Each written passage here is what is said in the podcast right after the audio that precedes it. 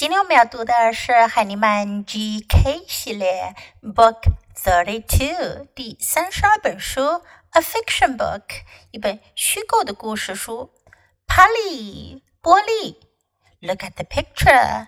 Who is Polly? Polly is a bird. Polly is a parrot. 这只鸟，它的名字叫做波利，这是一只鹦鹉。我们来听听他的故事吧。Listen to the story first. Polly. Polly likes the banana. Polly likes the carrot.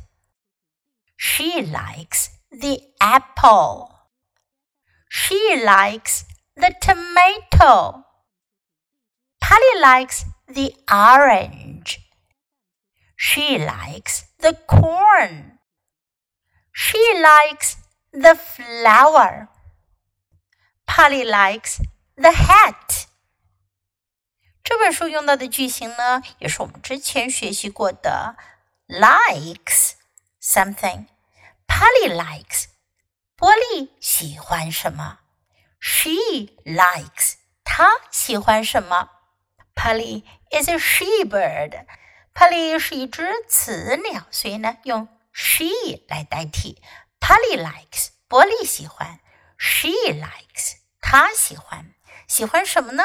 都是一些蔬菜、水果类的。我们看看，banana 香蕉，banana，carrot 胡萝卜，carrot，apple 苹果，apple，tomato 西红柿。 tomato, orange 橙子，orange, corn 玉米，corn, flower 花，flower, hat 帽子，hat。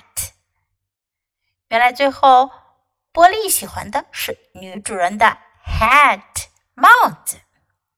Okay, now let's read the book together, sentence by sentence. Polly.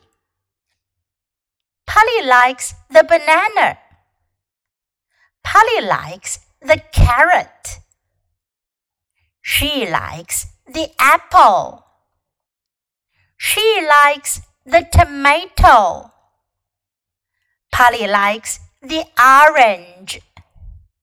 She likes the corn. She likes the flower. Polly likes the hat.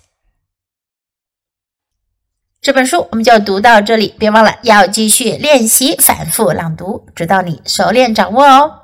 Until next time, goodbye.